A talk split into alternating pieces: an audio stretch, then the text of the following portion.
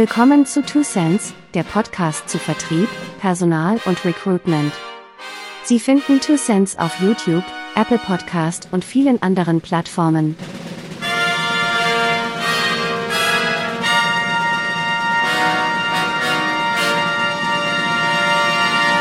Herzlich willkommen zu Two Cents, dem Podcast zu Sales Recruitment und Service. Ich bin Thomas Zartro und das ist unser heutiges Thema. Dunning-Kruger und Recruitment, Teil 5, Entscheidungsfindung und Einstellung.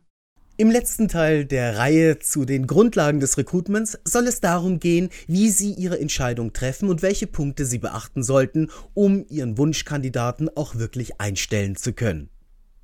Es gibt im Vertrieb eine goldene Regel.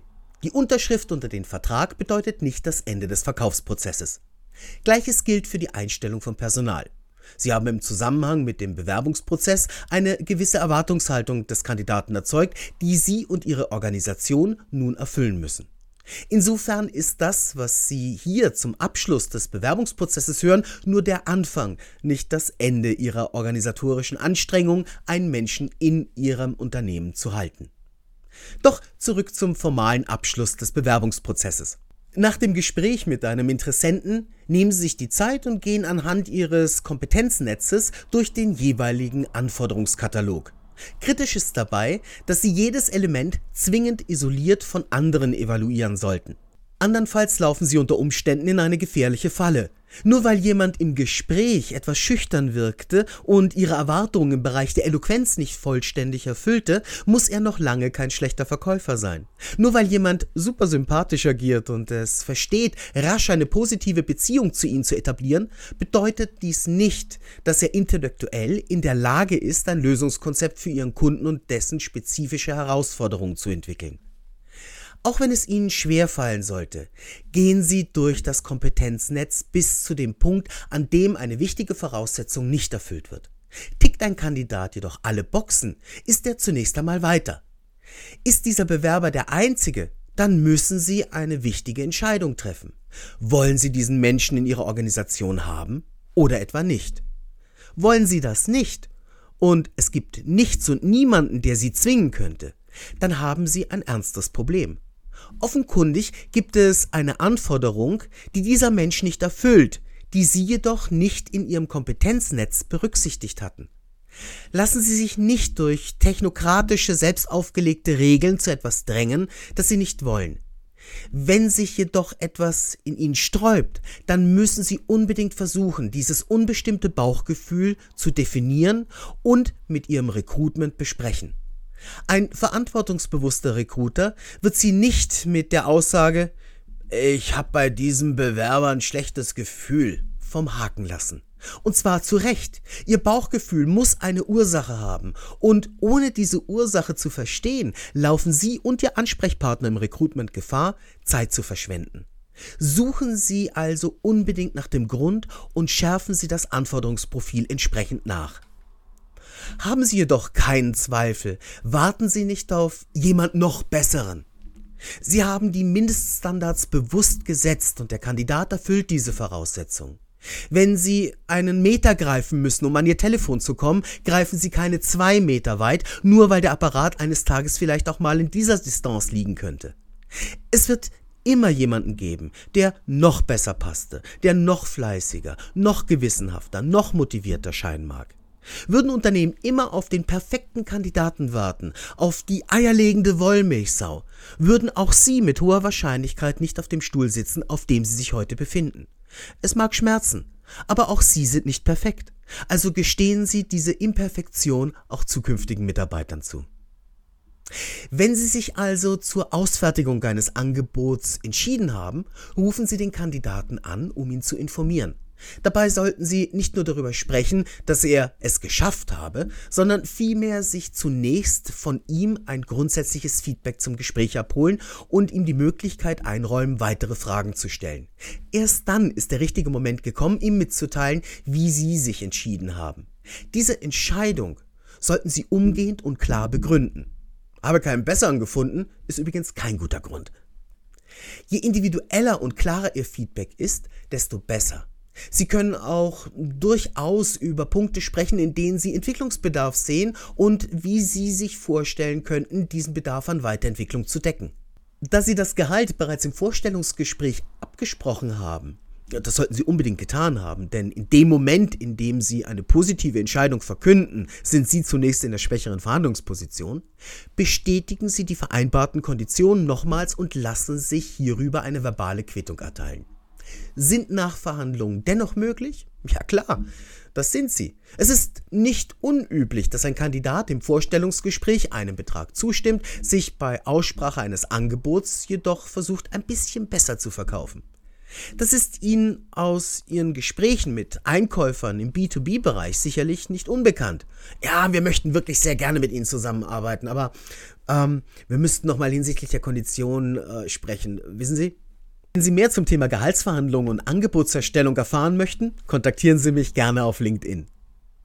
Nimmt Ihr Wunschmitarbeiter das unterbreitete Angebot an, kann es, je nachdem wie Ihr Unternehmen organisiert ist, bis zur Ausfertigung eines Anstellungsvertrages relativ lange dauern. Es müssen unter Umständen Zustimmungen des Betriebsrats eingeholt werden. Die Personalabteilung ist momentan unter Überlast, der Unterschriftsberechtigte ist auf Geschäftsreise oder im Urlaub, etc.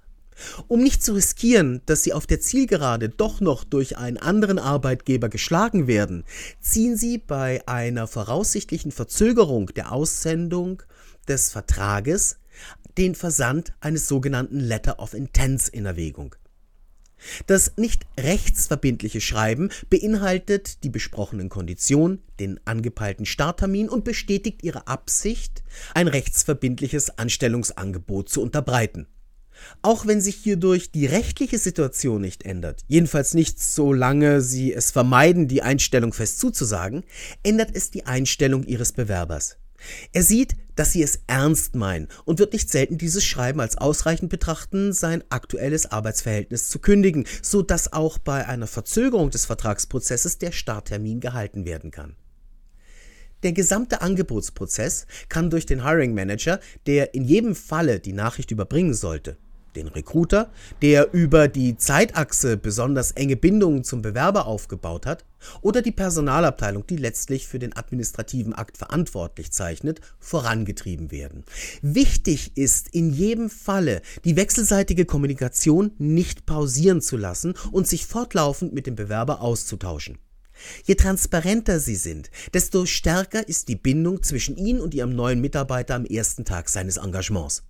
An dieser Stelle endet der Recruitment-Prozess und geht in das Onboarding über. Dies führt dazu, dass in der Regel Ihr Recruiter langsam aus dem Prozess austritt und die Fachabteilung bzw. HR übernehmen. Klare innerbetriebliche Regeln, wer was macht und wo wessen Verantwortung beginnt bzw. endet, sind essentiell für ein reibungsloses Onboarding. Das Ende des Recruitment-Prozesses ist ein idealer Zeitpunkt zur Durchführung einer Manöverkritik. Einerseits sollte sich Recruitment selbst Feedback vom Bewerber und den innerbetrieblichen Partnern abholen. Andererseits ist es hilfreich, wenn auch die Hiring Manager ein offenes Ohr für eine Rückmeldung seitens Recruitment haben. Welche Punkte im Prozess liefen besonders gut? Wo sollte man Dinge anders machen? Was hat man aus dem Verlauf gelernt? Professionelles Recruitment agiert nicht anders als eine erfolgreiche Vertriebsabteilung, die sich durch regelmäßige Rückmeldungen ihrer Kunden in einem fortlaufenden Optimierungsprozess befindet.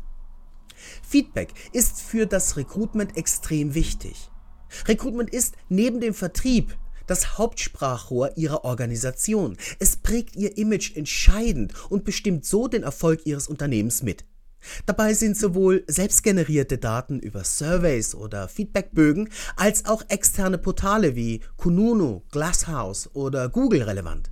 Ob es Ihnen gefällt oder nicht, Bewerber werden ihre Erfahrungen mit Ihnen teilen.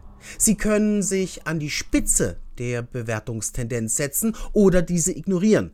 Beurteilt werden Sie so oder so und sollten Sie sich zur Nichtbeachtung dieser Bewertung entscheiden, bergen die Gefahr, eine wichtige Chance zu verpassen. Nämlich sich selbst und die Marke ihrer Organisation positiv zu beeinflussen.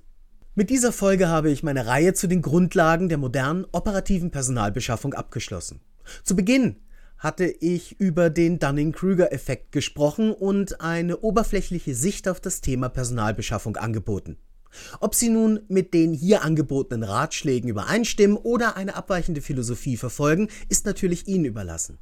Die Vielzahl der angesprochenen Themen, die massive Auswirkung, die Ihr Agieren auf dem Arbeitsmarkt für Ihren Unternehmenserfolg haben kann, das riesige Potenzial an Möglichkeiten, die in dieser Reihe teilweise nur angeschnitten werden konnten, hat jedoch, wie ich hoffe, dazu beigetragen, dass Sie ob als Hiring Manager, Bewerber oder Recruiter, zumindest ein Gefühl dafür haben, dass dieses Thema deutlich komplexer ist, als man bei einer ersten oberflächlichen Betrachtung meinen mag. Wenn Sie möchten, stehe ich Ihnen gerne für spezifische Fragen wie auch für fundamentalen Widerspruch zu den in dieser Reihe offerierten Ratschlägen zur Verfügung. Sie finden mich ganz einfach auf LinkedIn. Thomas Zatro eintippen und schon bin ich da. In der nächsten Folge von Two Cents sprechen wir über Akkuratesse und wie sich diese vom Präzisionsbegriff unterscheidet. Klingt super fade, ist aber in der Tat ein sehr spannendes Thema. Hören Sie gerne rein. Bis dahin eine gute Zeit, bleiben Sie gesund und lassen Sie gerne ein Like und einen Kommentar für den Algorithmus da. Sie wissen ja, Sharing is Caring. Servus, Tschüss und bis zum nächsten Mal.